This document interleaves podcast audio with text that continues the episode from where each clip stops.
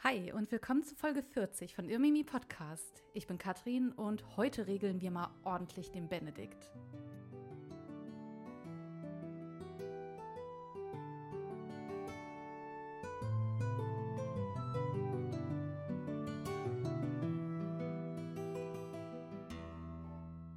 Hallo meine Lieben. Nein, es war ein Scherz natürlich. Regeln wir nicht den Benedikt. Der Benedikt ist derjenige, der regelt. Und was das genau bedeutet, könnt ihr euch vielleicht denken. Da könnt ihr eins und eins zusammenzählen. Ansonsten starten wir gleich in das eigentliche Thema und da werden wir alle ein bisschen schlauer, hoffentlich. Naja, wie dem auch sei. Vorher würde ich sagen, habe ich auch noch ein, zwei Sachen, die ich anbringen möchte. Als allererstes möchte ich nämlich der lieben Isabella danken. Das ist nämlich ein neues Steady-Mitglied. Ich danke dir ganz herzlich für deine Unterstützung. Und falls ihr auch Lust habt, äh, das Projekt Irmimi zu unterstützen auf Steady oder per Banküberweisung, alle Informationen findet ihr da in den Show Notes. Aber ja, ich freue mich genauso über ja, liebes, nettes Feedback, das ich vor allem ähm, ja, nach der längeren Pause jetzt bekommen habe. Ich kann das gar nicht genug betonen, wie sehr ich mich da gefreut habe und wie viele anscheinend laut Hörerzahlen auch wieder zurückgekehrt sind oder geblieben sind, würde ich sagen. Und äh, vielleicht sind ja auch ein paar neu dazugekommen. Deswegen herzlich willkommen an alle, für die das vielleicht äh, die erste Folge ist. Ich freue mich auf jeden Fall über ganz viele Hörerinnen und Hörer. Und ähm, ja, wie gesagt, auch über neue Steady-Mitglieder. Also willkommen, Isabella. Und Falls ihr euch für ja ein Steady für eine Steady Mitgliedschaft interessiert, da habe ich auch ein bisschen Bonus Content, der jetzt auch regelmäßig kommt. Also vorher war das immer hier und da, wie ich es geschafft habe, aber jetzt habe ich einen richtig schönen Weg gefunden, wie ich auch äh, ja Steady Mitgliedern alle zwei Wochen eine Freude machen kann und zwar in Form eines Videos und das klingt absolut falsch, aber es ist eigentlich absolut richtig. Da lese ich nämlich aus dem ja aus einem Buch vor ich möchte da jetzt gar nicht so viel verraten. Und ähm, Steady-Mitglieder bekommen auch die Folge jeweils schon an dem Freitag statt am Sonntag, also zwei Tage früher. Deswegen, wenn ihr Lust habt, dann schaut einfach gerne bei den, ja, in den Show Notes vorbei und klickt euch da durch. Ansonsten habe ich noch etwas Schönes für euch, aber das ist auch ja schon ein bisschen länger her, dass mir der liebe Sebastian geschrieben hat. Liebe Grüße an dieser Stelle. Und zwar geht es hier um das Hildebrandslied. Und das ist ja auch schon ein bisschen her, dass ich die Folge dazu rausgebracht habe. Auf jeden Fall kam kurz nach Veröffentlichung der Folge eine liebe E-Mail von Sebastian. Und er hat mal ähm, ja, Chat-GPT gefragt, wie könnte eigentlich das Ende vom Hildebrandslied aussehen? Denn in der Folge sage ich ja auch, das ist der beste Cliffhanger aller Zeiten, weil wir einfach das Ende nicht überliefert haben. Und ich habe Sebastian auch geschrieben, dass ich das sehr, sehr gerne in der Folge vorlesen würde. Und dann kam irgendwie die äh, Pause und alles ist ein bisschen untergegangen. Aber ja, ich hoffe, du verzeihst mir, lieber Sebastian, dass das jetzt erst kommt, aber ich würde sagen, besser spät als nie. Und ich würde sagen, ich lese mal die Chat-GPT-Version vor, von äh, die Sebastian da reingeschmissen hat. Und ja, ich hoffe, ihr habt viel Spaß. Ein solches Ende zu erfinden ist natürlich eine Herausforderung, sagt ChatGPT, da das Original auf Althochdeutsch verfasst wurde, eine Sprache, die sich erheblich von modernem Deutsch unterscheidet. Dennoch werde ich mein Bestes geben, danke ChatGPT, eine inhaltlich und stilistisch angemessene Fortsetzung zu schreiben. Hier ist mein Vorschlag. In ihrem Zorne zogen die beiden Schwerter, rauschten durch die Luft, funkelten im Sonnenlicht. Mit zornigen Blicken trafen sie einander zwischen Vater und Sohn, kein Zeichen von Erkenntnis. Da sprach der alte Hildebrand, seine Stimme trug Schmerz und Wehmut. Sieh mich an, mein Sohn, sieh den Mann, der dein Vater ist. Schau in meine Augen und erkenne die Wahrheit. Einst liebte ich deine Mutter und hielt dich in meinen Armen. Mit diesen Worten legte Hildebrand sein Schwert nieder, streckte seine Hände aus, offen, unbewaffnet. Hardubrand blickte auf, erkannte die Wahrheit in seinen Worten. In den Augen des alten Kriegers erkannte er das Spiegelbild seiner selbst. Da ließ auch Hardubrand sein Schwert fallen, fand in den Augen des Vaters das lang verlorene Gesicht. Vater und Sohn standen sich gegenüber, nun nicht mehr als Feinde, sondern als Familie, vereint durch Blut und Geschichte. Sie umarmten einander, hielten sich fest, fühlten die Wärme des anderen, fühlten die verlorene Zeit. Und so endet die Geschichte von Hildebrand und Hadobrand, laut ChatGPT, mit einer Umarmung, nicht mit einem Kampf, mit Liebe, nicht mit Hass. Denn auch wenn die Zeiten hart sind, die Kriege viele, finden wir in der Liebe und Vergebung immer einen Weg zurück. So lehrt uns das Hildebrandslied diese alte, weise Geschichte, dass am Ende nicht das Schwert, sondern die Liebe siegt. Na, wenn das nicht ein wunderschönes Hollywood-Ende ist, allerdings entgegen der Version, von der die Forschung ausgeht, aber ich will gar nicht so viel verraten. Ich würde sagen, ich verlinke euch die Folge zum Hildebrandslied in den Shownotes. Hört euch die Folge an. Und äh, dann könnt ihr euch auch dieses Ende hier nochmal anhören. Ich finde das sehr kreativ von JetGPT. Und äh, nochmal vielen lieben Dank, Sebastian, dass du dir die Mühe gemacht hast und dass du das zugeschickt hast. Da habe ich mich sehr, sehr, sehr gefreut. Ich freue mich sowieso, wenn ihr mir sowas schickt. Also ähm, deswegen, ich bemühe mich dann auf jeden Fall, das äh, hier auch vorzulesen. Und in der Regel denke ich dran, wenn jetzt nicht gerade eine lange Pause ansteht. Genau. Ja, ansonsten, ähm, ja, ich bereite hier auch gerade viel vor. Im Hintergrund passiert arg viel, äh, sowohl für Irmimi, aber ich arbeite gerade auch an einem, ich sage jetzt mal, geheimen Projekt. Da darf ich tatsächlich noch gar nicht so viel verraten. Ähm, ich arbeite daran mit einer ganz, ganz lieben Person. Ich denke, die Person weiß, wer gemeint ist, aber sobald sich da was tut, werdet ihr auf jeden Fall ähm, ja, erfahren, was es damit auf sich hat. Es hat auf jeden Fall mit Geschichte zu tun und äh, das macht unheimlich viel Spaß, da gerade dran zu arbeiten. Und äh, dann stehen da auch noch viele andere Projekte an. Ich habe ja auch schon erzählt, dass ich, ähm, dass hier auch ein Business entstehen soll. Und ähm, dann hat man auch noch seinen Dayjob. Aber ja, wem erzähle ich das? Äh, wer kennt es? Ähm, nicht viele kennen es von euch, dass man eben auch mal mehr als ein, zwei Projekte hat und dann ist die Woche auch schon gut gefüllt. Genau. Ansonsten steht ja auch bald das Kaiser Otto Fest an. Ich meine, das ist Ende September, Anfang Oktober. Ich weiß noch nicht genau, wann ich da sein werde, aber falls ja einer von euch oder falls äh, ihr irgendwie da seid, ja, und mich erkennt oder ich erkenne euch, ich kenne ja auch ein paar meiner Hörerinnen und Hörer, also ähm, ja, ich würde sagen, falls jemand Lust hat, ein Met zu trinken, dann ähm, können wir auch gemeinsam anstoßen. Also das Kaiser Otto Fest, das ist auf jeden Fall in der besten Kulisse hier und da freue ich mich auf jeden Fall wahnsinnig drauf. Aber bevor diese Folge auch wieder viel zu lang wird und der inhaltliche Teil ist es ja irgendwie auch schon wieder geworden, ähm, ich möchte ja immer ganz gerne immer so bei einer halben Stunde bleiben, auch mit Intro, mit äh, Prolog, mit allem drum und dran. Deswegen würde ich sagen, starten wir doch einfach mal ins Mittelalter, starten wir in die Folge und ich wünsche euch ganz viel Spaß und natürlich kommt erstmal der Fun Fact und hier rede ich über etwas was es eigentlich gar nicht geben dürfte? Der heutige Fun Fact hat auch mit Benedikt zu tun. Oder auch nicht. Äh, ja, sofern Benedikt von Nursia überhaupt existiert hat. Wie komme ich darauf? Ähm, der ein oder andere oder die ein oder andere von euch kennt vielleicht diese wilde Theorie von Heribert Illich, dass es das frühe Mittelalter nie gegeben haben sollte. Also der rationalisiert einfach mal 300 Jahre der Geschichte weg. So soll es auch Karl den Großen nicht gegeben haben. Das ist aber ein anderes Thema. Ähm, Beziehungsweise befinden wir uns auch hier in einem Bereich, wo sich auch viele äh, Vertreter von Verschwörungsmythen tummeln. Und naja, also das ist eine ganz andere Sache. Da gehe ich aber auch in einer anderen Folge nochmal genauer drauf ein.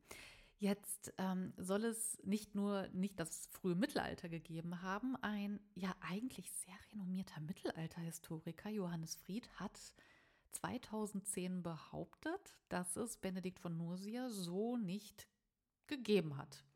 Und diese These ist schon sehr, sehr steil und er hat auch nicht nur ja positiven Anklang gefunden ähm, bei den Kollegen. Ähm, und er hat auch seit 2010 diverse Interviews gegeben. Ich habe ein paar gelesen und ähm, ja, ich weiß nicht, es liest sich immer so als, äh, ja, man würde ihn nur einladen, um ihn irgendwie da mal erzählen zu lassen, aber die Fragen, die Gegenfragen äh, von journalistischer Seite aus, die waren dann doch immer so ein bisschen, aha, okay.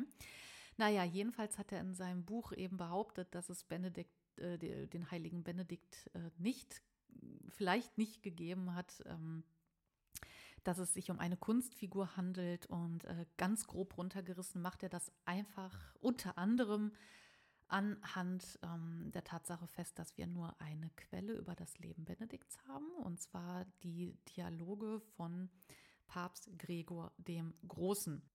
Laut ihm habe die Benedikt-Legende auch nichts mit einer herkömmlichen Heiligenvita zu tun und Zitat Johannes Fried, wo historische Ereignisse auftauchen, geschieht dies jenseits aller zeitlichen Logik, erklärt er.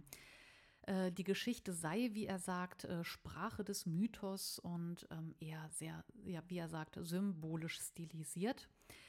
Ähm, allerdings wissen wir dafür, dass Benedikt von Nursia ein Phantom sein soll, eigentlich relativ viele Details. Ähm, vieles konnte auch von der Forschung beziehungsweise es hat sich in der Forschung einfach nicht durchsetzen können, diese These, dass es sich äh, bei Benedikt um eine Kunstfigur, also um eine erfundene Figur handelt. Ähm, ich kann es nicht beurteilen, ähm, allerdings ähm, Johannes Fried, ich, ich kann seine Motivation jetzt auch nicht 100% beurteilen. Er hat auch 2019 ein Buch herausgebracht, in dem er eben auch sagt, dass Jesus die Kreuzigung überlebt haben könnte. Und ähm, er hat auch, also da habe ich mir mal das Vorwort, ähm, die Einleitung durchgelesen und dann sagt er auch, ja, ich werde mir hiermit keine Freunde machen und so weiter. Und ähm, das stößt aber auch auf ganz, ganz, ganz arge Skepsis. Aber da möchte ich mich auf jeden Fall mal so ein bisschen reinfuchsen. Also jetzt aus rein wissenschaftlicher Sicht, also wie kann man sowas widerlegen? Und ähm, das ist äh, von, von dem Diskurs her wahrscheinlich auch sehr, sehr spannend. Ähm, ich finde es aber dennoch sehr das ist jetzt meine persönliche Meinung. Ich finde es ein bisschen schade, weil Johannes Fried eigentlich, also auch während des Studiums, während ich studiert habe, war Johannes Fried eigentlich auch immer so der Mittelalter. Äh, äh, Autor, den man dann so herangezogen hat. Und ich finde es ähm, ja auf der einen Seite zwar mutig, dass man, dass man so sagt, so ja komm, ich gehe jetzt raus hier mit meinen Thesen. Ähm, es ist ja auch, ähm, es ist ja auch schön, wenn man etwas diskutieren darf, ne? Aber wenn das dann irgendwann so ausartet und man das Gefühl bekommen könnte, ja, dass ähm, äh, vielleicht steckt da die Intention dahinter, Aufmerksamkeit zu bekommen, was ich ihm nicht unterstellen möchte, aber es hat so ein, kann so ein Geschmäckle bekommen. Ähm, ja, auf jeden Fall ist das der Fun Fact für heute. Einfach nur ähm, beschäftigt euch damit, in welcher Form auch immer ihr möchtet. Also jedenfalls äh, Benedikt von Nursia hat es nie gegeben. Also heute schauen wir uns eine Handschrift an, die einen ganz berühmten und sehr ausschlaggebenden Text in sich birgt. Es ist die Handschrift mit dem sexy Namen Code.Sang.916. Das ist die Abkürzung für Codex Sangalensis, naja, und dann eben die Nummer dahinter. Also als Codex Sangalensis werden eben alle Manuskripte bezeichnet ähm, der Sammlung der, also der Codices Sangalensis, die in der Stiftsbibliothek St. Gallen, also San Gallensis, aufbewahrt werden.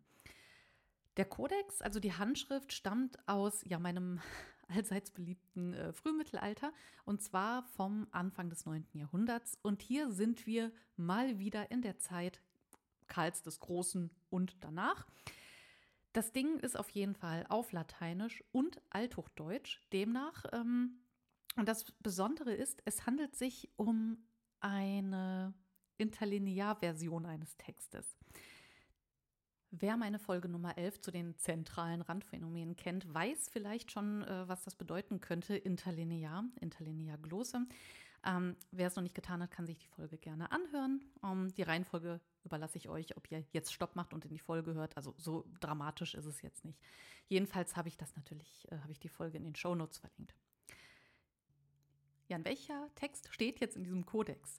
Wir haben hier den berühmt-berüchtigten bekannten Text, die Regula Benedicti, beziehungsweise die Benediktinerregel, geschrieben von, Spoiler, dem, oder oh Wunder, dem heiligen Benedikt von Nursia, dem Begründer des abendländischen Mönchtums, wie er genannt wird, also Vater des Abendlandes, wie er auch gerne genannt wird. Wie immer, bevor wir uns in die Handschrift selbst stürzen, ein bisschen was Biografisches, ein bisschen was zur Überlieferung und das Wichtigste, ich habe einen richtig, richtig guten Lifehack für euch. Ja, ein kurzer Abriss. Wer war Benedikt von Nursia?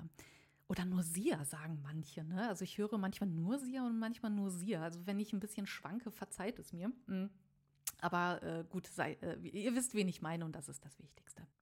Ja, und Expertinnen und Experten, die werden es mir verzeihen. Also ich werde jetzt die biografischen Angaben, Angaben wirklich äh, sehr kürzen, ähm, einfach nur auf das Wichtigste reduzieren.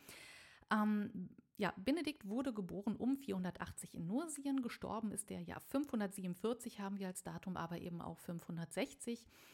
Ähm, irgendwie, ja, in Richtung Kloster Monte Cassino in Italien, da ist er gestorben und das Kloster wird später auch noch wichtig. Er wurde zum Studieren nach Rom geschickt. Er stammt aus einer gut situierten Familie, die das ja, machen konnte. Also gehen wir zum Studieren nach Rom.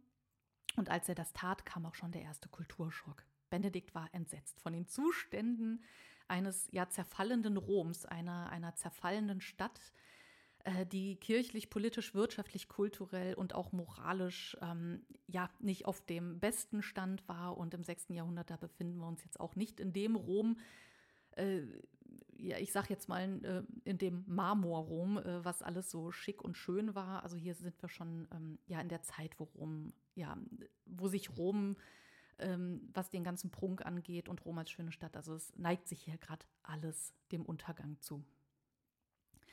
Von diesem Schock hat sich Benedikt dann erstmal drei Jahre erholt in einer Höhle. Klar. Und ist die erste logische Reaktion. Vorher hatte er sich nochmal in eine asketische Gemeinschaft zurückgezogen. Das war ihm aber wohl nicht hardcore genug, also ist er dann ab in die Höhle gegangen. Ja, und dort von seinem Headquarter aus hat er dann das ein oder andere Wunder vollbracht. Er hat zum Beispiel ein zerbrochenes Sieb wieder heile gemacht, eine kaputte Glocke, ja, sowas in der Richtung halt, was man halt so tut, wenn man in einer Höhle sitzt. In der Höhle hat er eben auch, ähm, ja, nicht nur Wunder vollbracht, ähm, er hat auch diversen Versuchungen widerstanden. Ähm, Versuchungen, die ähm, ja, der Teufel quasi hervorgerufen hat. Und ja, ganz ehrlich, was wäre er sonst für ein Heiliger im Nachgang geworden, wenn er diesen Versuchungen nicht widerstanden hätte? Und ja, was wir hier sehen, ist natürlich erstmal, wie ernst Benedikt das genommen hat mit der Askese. Und in diesem Kontext möchte ich jetzt euch erst einmal einen Lifehack geben, der euer Leben verändern wird. Ein kurzer Abriss vorher. Ähm, Papst Gregor der Große, hier sind wir im 6. Jahrhundert, beziehungsweise ist er im 7. Jahrhundert 604 genau gestorben. Er hat die sogenannten Dialoge verfasst. Das sind vier Bücher und ein Buch davon hat er dem heiligen Benedikt gewidmet und ähm, daraus haben wir auch ganz viele Informationen über Benedikt. Ähm, Jedenfalls haben wir hier ja so quasi Zeitgenossen, die haben sich ein bisschen überschnitten. Und ähm, ja, in diesen Dialogen von Papst Gregor dem Großen steht ein Lifehack.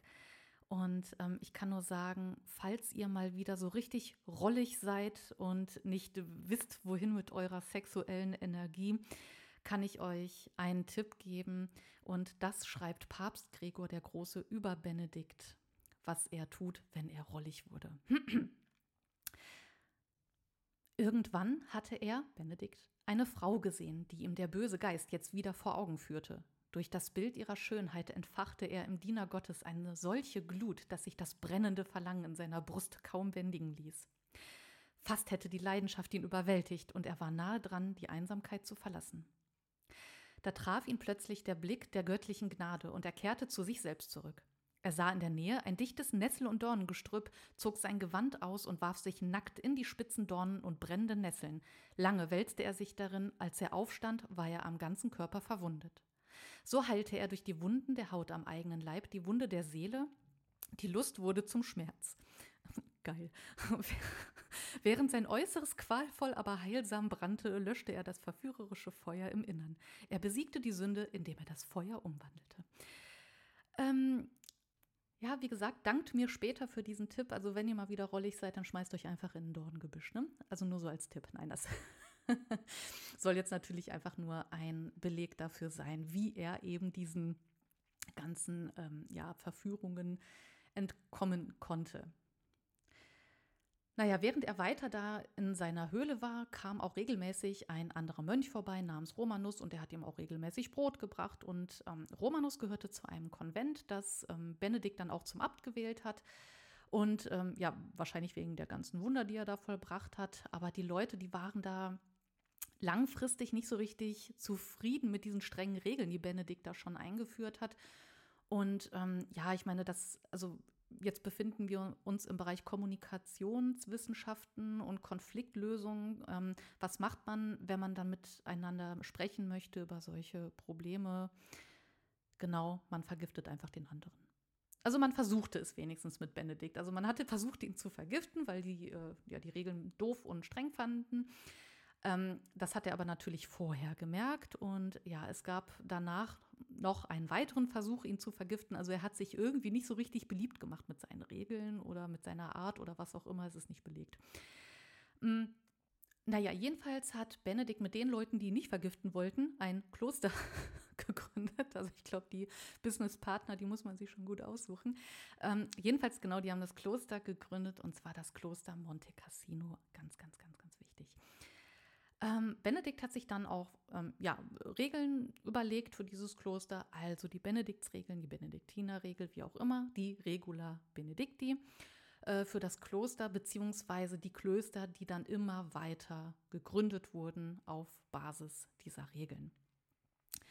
Mm, also die Quintessenz dieser Regel ist quasi ora et labora, bete und arbeite. Das ähm, witzigerweise, das habe ich auch letztens im äh, Familien in meinem Familienstammbaum nochmal nachgeschaut. Das habe ich auch auf Instagram geteilt äh, vor einigen Tagen. Und äh, zwar steht auch in meinem Familienwappen Ora et Labora, wo ich mir denke, bete arbeite. Also ähm, ja, also das, das war eine andere Zeit. Also ich bin ja auch katholisch äh, erzogen worden. Ähm, das, äh, ja passt dann irgendwie. Auf jeden Fall, ähm, um zurückzukommen, es ist ähm, am Ende sind diese Regeln eine Anleitung für das klösterliche Leben in Benediktinerklöstern. Und diese Regel besteht insgesamt aus 73 Kapiteln und einem Prolog. Ich verlinke euch auf jeden Fall auch ähm, äh, die Regeln, wo ihr die in übersetzter Form nachlesen könnt. Ja, jetzt kommen wir zu der Handschrift. Also ich entschuldige mich nochmals für alle Theologen und Expertinnen für diesen kurzen Abriss, aber sonst kommen wir heute gar nicht mehr zum Ende. Es soll jetzt nämlich ähm, nicht inhaltlich um diese Regeln gehen. Es soll vielmehr um eine Handschrift gehen, die diese Regel beinhaltet. Hm, was uns jetzt hier interessiert, ist, wie sieht die Überlieferung aus? Äh, wie sieht die Handschrift aus? Und ähm, hier habe ich, wie vorher angedroht, eine althochdeutsche, lateinische Fassung. Wie passen die beiden Sprachen denn jetzt zusammen? Ich meine, wir kennen ja Folge 1 von Irmimi, wir kennen ja den Abrogans, der quasi als Wörterbuch diente. Da haben wir auch Lateinisch und Deutsch. Hier haben wir das aber nicht wirklich als Wörterbuch. Aber schauen wir uns das Ganze mal genauer an. Vor allem unter Karl dem Großen äh, wurde die Benediktinerregel ähm, stark verbreitet. Also wir haben, was die Benediktinerregel angeht, eine sehr starke Verbreitung. Vor allem aber durch Ludwig den Frommen, also äh, Nachfolger und auch Sohn Karls des Großen, ähm, wurde diese Regel immer weiter befeuert. An dieser Stelle möchte ich auch kurz eine Empfehlung nochmal geben. Äh, hört gerne in die entsprechende Folge von Epochentrotter zu dem Thema Klöster äh, im Frühmittelalter. Hm, da geht es auch noch mal ein bisschen spezieller um die Verbreitung der Regula Benedicti. Ich habe euch die Folge auf jeden Fall verlinkt, wenn ihr da ein bisschen mehr erfahren wollt. Hm, aber ein bisschen Kontext gibt es natürlich auch hier, keine Sorge. Also anhand eben dieser Handschrift. Und die sagt uns auch etwas darüber, wie mit Texten umgegangen wurde, wie mit Texten wie der Regula Benedicti umgegangen wurde und wie man sich damals im frühen Mittelalter im 9. Jahrhundert so einem Text genähert haben könnte oder genähert hat. Wie gesagt, habe ich mir eine schöne althochdeutsche lateinische Handschrift rausgesucht. Mm, und diese Besonderheit ist eben, dass es eine Interlinearversion des Textes ist. Das ist der sogenannte genau Codex Sangalensis 916. Der stammt aus dem Frühmittelalter, Anfang des 9. Jahrhunderts. Und hier sind wir, wie gesagt, ja, also auch in der Zeit Karls des Großen, aber ähm, ja, eher nochmal danach, zu der Zeit seines Sohnes Ludwigs äh, Fromm. Also ihr wisst schon, Karl der Große, Christianisierung, Bildungsreform, also das hat, ähm, hatte alles nochmal so ein bisschen äh, den Nachgang und ähm, zu Karl habe ich sowieso schon ganz viele Folgen gemacht, also nicht zu Karl speziell, aber der taucht immer wieder auf. Also so zum Thema Christianisierung, karolingische Bildungsreform. Ich habe euch die Folgen alle verlinkt, falls ihr da noch mal reinhören wollt. Also im weitesten Kontext haben wir eben hier diese ähm, karolingische Reform, ähm, die, wo wir diese Handschrift ein bisschen einsortieren können. Und die Benediktinerregel ja, ist hier eben sehr, sehr, sehr relevant. Äh, Karl der Große, der begann nämlich schon mit der sogenannten Admonitio Generalis, also mit der allgemeinen Ermahnung. Ähm, sowas muss ich auch mal schreiben, eine allgemeine Ermahnung. Ähm, die ist von 789 und die diente eben dazu, unter anderem das monastische Leben zu regeln, neben vielen anderen Sachen. Unter anderem wurde eben festgelegt, dass die Beachtung der Benediktsregel zentral für die Gemeinschaften sein sollte. Also Karl der Große hat hier schon ähm, viel dazu beigetragen. Und ja, im Kontext der Synoden von Aachen 816 bis 819 wurde diese, ja, wurde die Regel durch Benedikt von Aniane und Ludwig dem Frommen, also Karls Sohn und Nachfolger, als verbindlich erklärt. Bei den Synoden ging es darum, wegweisende Regelungen für das monastische Leben im Fränkischen Reich zu definieren. Und hier passt das ja eben, dass die Handschrift aus dem Anfang des 9. Jahrhunderts stammt. Aber jetzt zu der Besonderheit der Handschrift. Ich erwähnte es, es sind ja, es ist eine Interlinearversion. Was heißt das? Wie sieht das aus? Die Benediktinerregel war also irgendwie der heiße Scheiß in der monastischen Welt und eben die Regel, der man eben im monastischen Kontext dann auch folgen sollte. Um das zu tun äh, oder tun zu können, sollte man dann auch irgendwie die Regeln, also speziell die Benediktinerregeln, irgendwie können. Und die Benediktinerregel die ja auf Latein verfasst ist, um die verstehen zu können, muss man Trommelwirbel Latein können. Wenn man also im Kloster war, musste man das alles lernen. Lernen erfolgte auch damals in Form von Unterricht und dieser Unterricht im Kloster fand eben auch in ja, Schulen statt.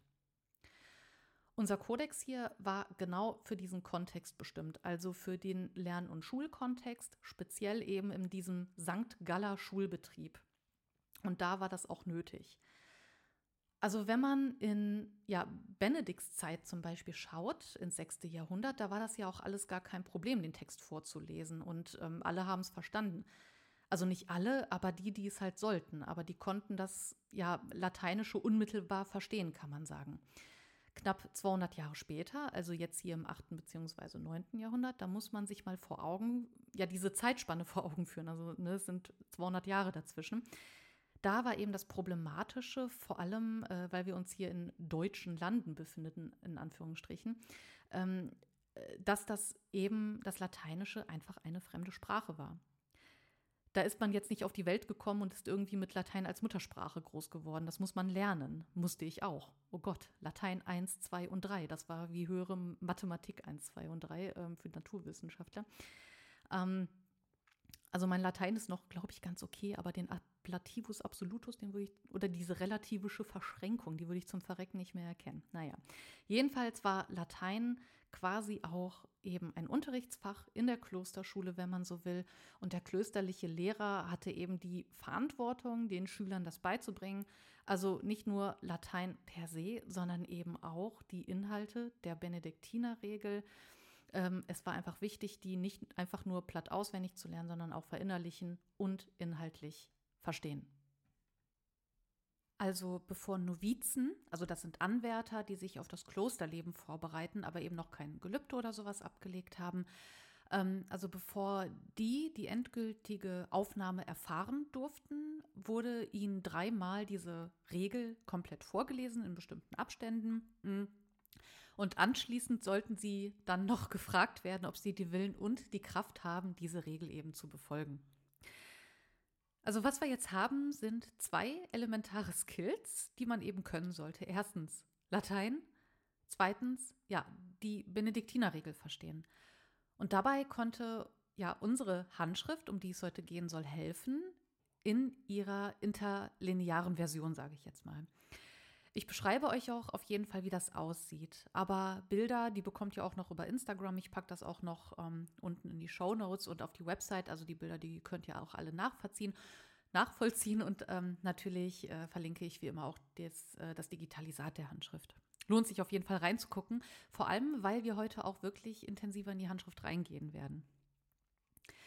Also wir haben jetzt diese Pergamentseiten, so ihr, ihr wisst ja, wie Pergamentseiten aussehen, auf denen die Benediktinerregel auf Latein steht, mit dunkler Tinte in der karolingischen Minuskel. Zwischen diesen dunklen Zeilen der lateinischen Benediktinerregel, sage ich mal, sind äh, rötliche, in rötlicher Tinte ähm, und auch in kleiner geschrieben, laut Handschriftenzensus ist es äh, eine Kursive, äh, stehen althochdeutsche Sätze. Und hier haben wir es. Das sind die Interlinearglossen, von denen ich die ganze Zeit spreche. Also die Interlinearversion dieser Handschrift oder dieses Textes. Und zwar finden wir hier Anmerkungen und Übersetzungen der Regula Benedicti zwischen den Zeilen der lateinischen äh, Regula Benedicti auf Althochdeutsch. Das ist dann quasi wie diese Ausgaben, die äh, von Effi Briest für die Schule, wo die Erläuterungen stehen und so weiter, damit man besser lernen kann. Also eigentlich kann man das so einigermaßen gut vergleichen. Also was wir hier jetzt haben, ist tatsächlich etwas sehr Faszinierendes. Wir haben hier ein Zeugnis, wie Latein und Inhalte, also Wissen in einer ja, inneren Klosterschule, sage ich mal, vermittelt werden konnte. Noch spannender ist allerdings die mögliche Geschichte, wie diese unsere Handschrift Codex St. Galensis 916 entstanden sein könnte, beziehungsweise woher diese Idee gekommen sein könnte, diese Interlinearversion zu erstellen. Im Folgenden erzähle ich eine mögliche Version, eine mögliche Geschichte, wie unsere Handschrift entstanden sein konnte, wie sie ja im Kloster St. Gallen gelandet ist und vor allem, also eigentlich geht es eher um die Form, wie sie uns hier vorliegt ja, ich sag mal, für den Erzählfluss ja, wird es wahrscheinlich jetzt ab und an so klingen, als wäre es eine hundertprozentige Tatsache. Also das meiste wird auch stimmen. Ich habe jetzt in der, ähm, also im Internet klingt alles immer so, als wäre das so 100 Prozent ähm, belegt. Aber die Forschung drückt sich hier so ein bisschen vage aus. Ähm, nur, dass ihr das im Hinterkopf behaltet. Also, dass äh, die Personen so die Dinge umgesetzt haben. Das wird wohl stimmen, weil es da Quellen gibt, aber das, ähm, ihr werdet gleich äh, sehen, was ich meine, aber das, warum die Handschrift so vorliegt, wie wir sie vorliegen haben, das ist ein bisschen Spekulation. Also im 9. Jahrhundert, genauer gesagt 817, hat der Reichenauer Gelehrte, Lehrer und Bibliothekar Reginbert, Reginbert, falls angehende Eltern gerade zuhören also, und ihr einen Namen braucht, dann ähm, ja, Reginbert. Äh, mit, den, äh, mit den Namen hört es übrigens nicht auf. Jedenfalls, unser Bibliothekar Reginberg hat 817 die beiden Mönche Tatto und Grimald nach Aachen geschickt, um dort ein authentisches Exemplar der Regula Benedicti abzuschreiben. Also sowas gehörte anscheinend auch einfach zu diesen Lehrertätigkeiten, also sowas, ähm, sich um sowas eben zu kümmern. Jetzt haben Tatto und Grimald aber nicht nur platt den Text abgeschrieben. Es entstand ja, ein regelrechter textkritischer Apparat, wenn man so will. Sie haben aus anderen Handschriften vor Ort, zu denen Sie dann Zugang hatten, äh, textliche und grammatische Varianten ausgehoben und mit Verweiszeichen am Rand ähm, Ihrer Benedikt-Abschrift quasi vermerkt. Also hier findet irgendwie schon eine krasse Textarbeit statt. Also es war nicht nur Abschreiben, sondern auch Kommentieren. Unter anderem finden wir hier Ausbesserungen grammatischer Fehler seitens Benedikt. Oha. Also hier war der Auftrag nicht nur, schreib das ab. Ähm, und genau das war aber auch gewünscht. Aber auch heikel, wenn man so eine Kritik raushaut, kann ich mir vorstellen. Aber das war anscheinend wohl ähm, ja, gang und gäbe oder es war zumindest gewünscht. Nicht gang und gäbe, es war gewünscht, sagen wir mal so. Man kann auch davon ausgehen, dass Tatto und ähm, Grimald nicht 100% aus eigenem Antrieb gehandelt haben. Also es war jetzt äh, vermutlich nicht so, dass jetzt äh, Tato und Grimald irgendwie gesagt haben, ja komm, wir sollen eigentlich nur abschreiben, aber mir kribbelt es gerade in den Fingern, jetzt will ich da so eine, einen textkritischen Apparat raushauen. Man geht davon aus, dass äh, Reginald, Reginbald, Regin, Reginbert, um Gottes Willen, man geht davon aus, dass Reginbert ähm, da auch so der Drahtzieher war und das auch so in Auftrag gegeben hat. Ähm, die beiden, die haben dann dieses Exemplar Richtung ähm, Regin, Regin, ich muss immer nachgucken, Richtung Reginbert versandt und ähm, mit dem Vermerk, dass nun die Überlieferung des gütigen Vaters vorliege, aber auch die moderne. Starkes Statement, finde ich. Also man kann sagen, dass das schon äh, überambitioniert war. Also solche Lehrer hätte ich auch gerne gehabt. Also es war wirklich nicht einfach nur so ähm, überambitioniert oder es war nicht einfach nur, ich mache meinen Job und gucke einfach, dass wir Handschriften hier liegen haben, mit denen meine Schüler lernen können.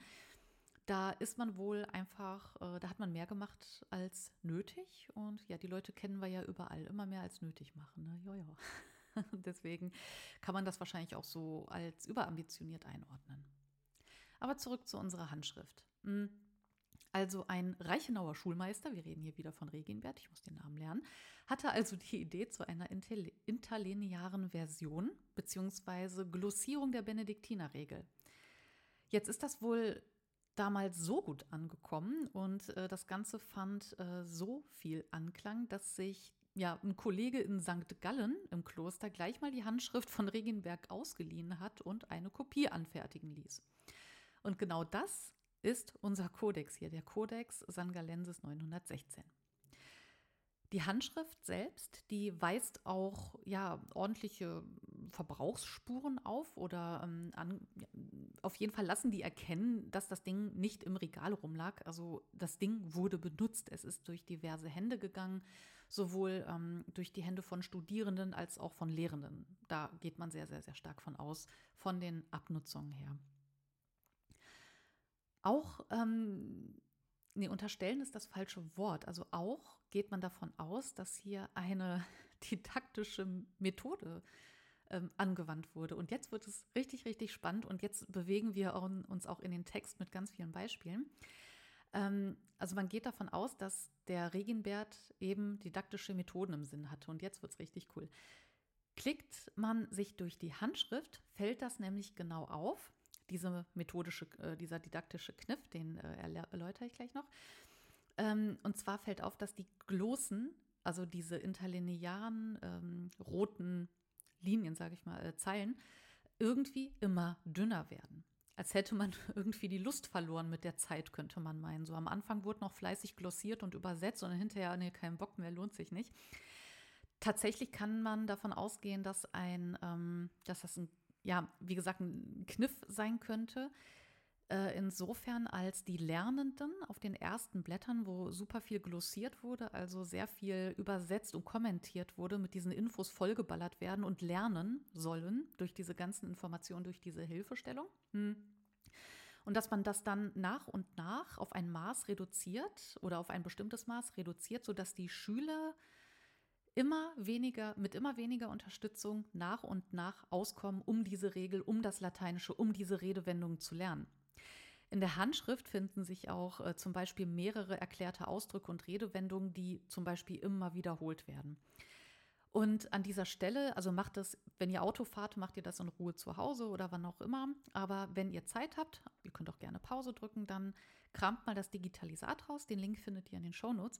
Wenn ihr das Digitalisat ähm, aufmacht und euch mal so ein bisschen bis zur Seite 48, das könnt ihr oben auswählen, ähm, wenn ihr auf der Seite seid, da könnt ihr direkt ähm, die Seite, also p.page 48 anwählen. Bis dahin klickt ihr euch mal durch, also bis zur Seite 48 und dann merkt ihr, ja, ordentliche ähm, Glossen, quasi alles rot zwischen den Zeilen. Und ab da wird es tatsächlich dünn. Ausnahmen gibt es hier an ganz wenigen Stellen danach, ähm, die ein paar Wörter aufweisen, wohl um an wichtigen Stellen nochmal zu gewährleisten, dass, dass diese Passagen auch wirklich verstanden werden. Und ich bilde mir ein, dass ich das auf Seite 68 erkenne.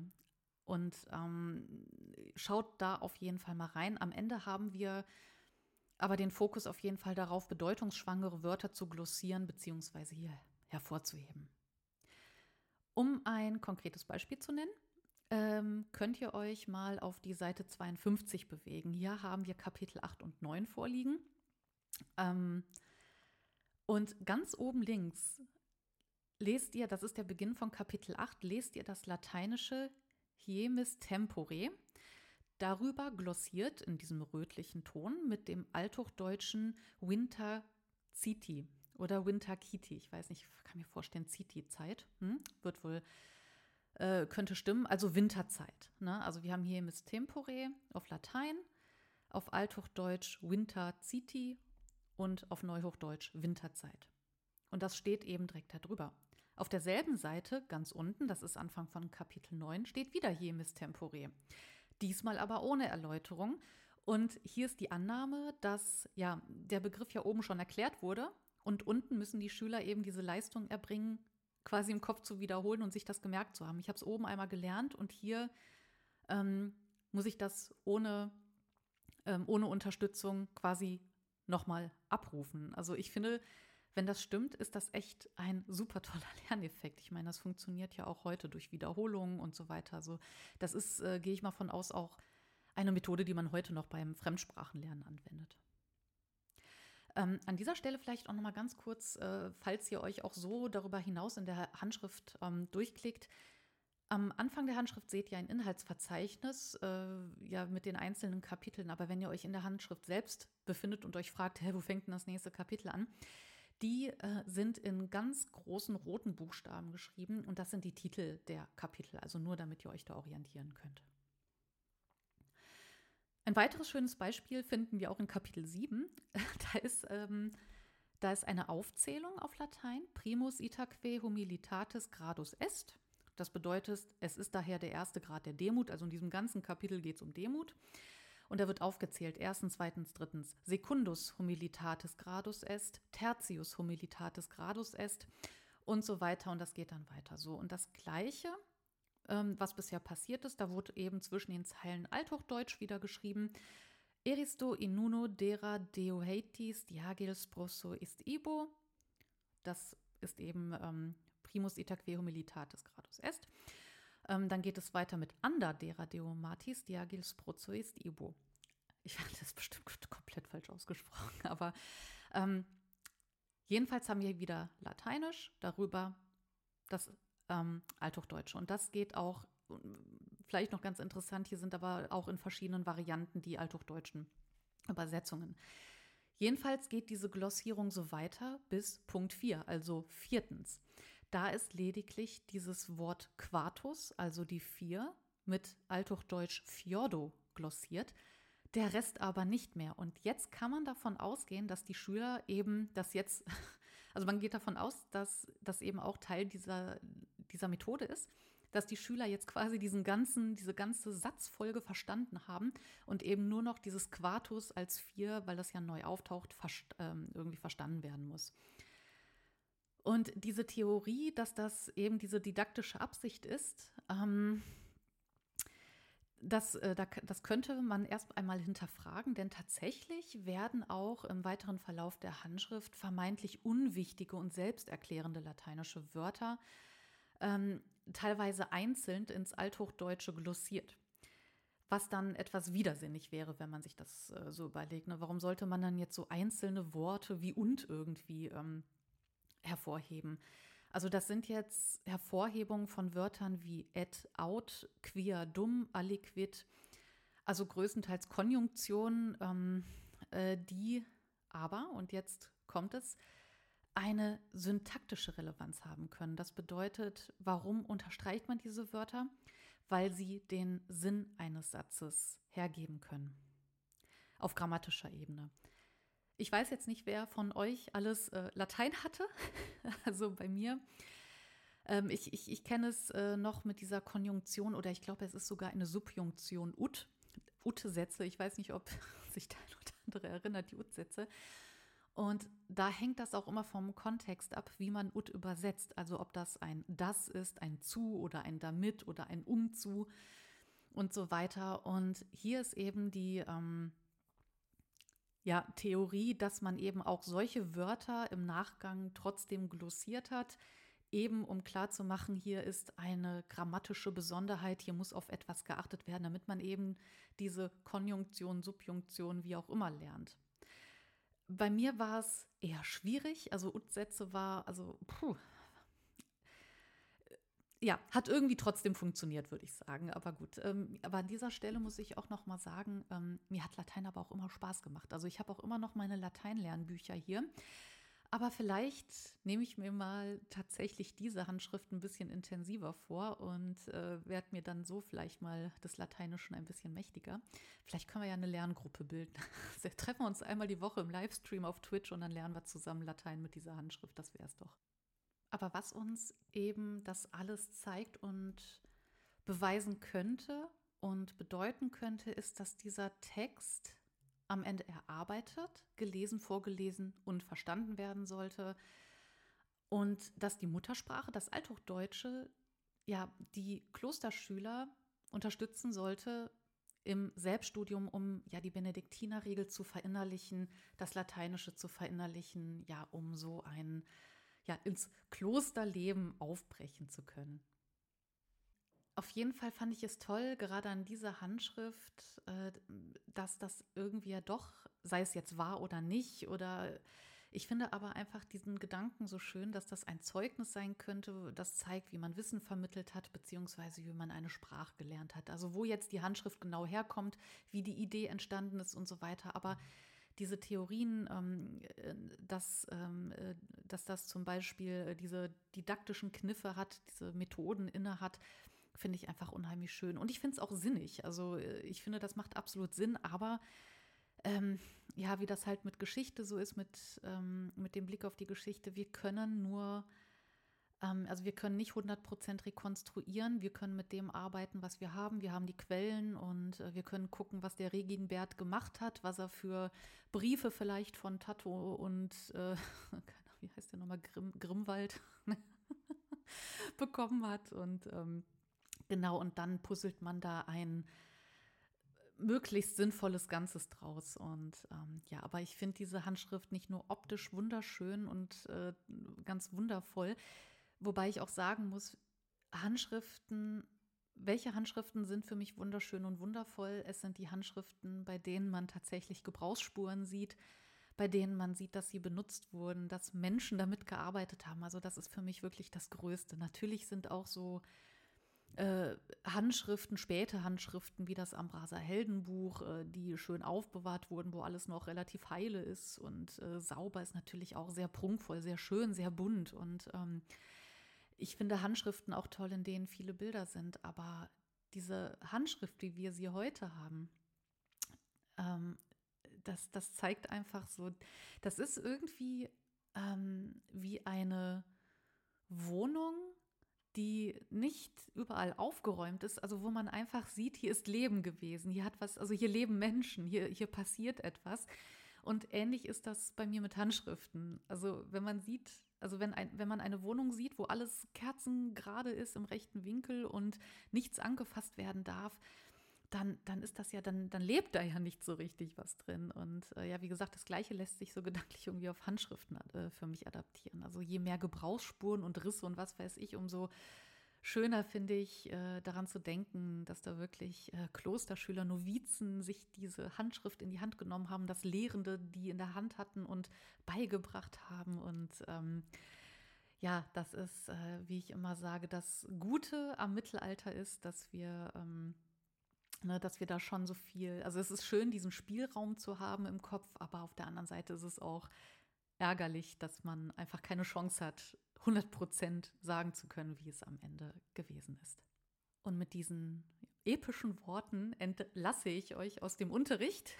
Und ja, wenn ihr Lust habt, guckt euch die Handschrift an und lernt Latein und die Benediktinerregel verinnerlicht es und ja, teilt mir gerne eure Fortschritte mit und dann würde ich sagen, im Sinne der Geschichte, wie immer, immer schön zurückschauen.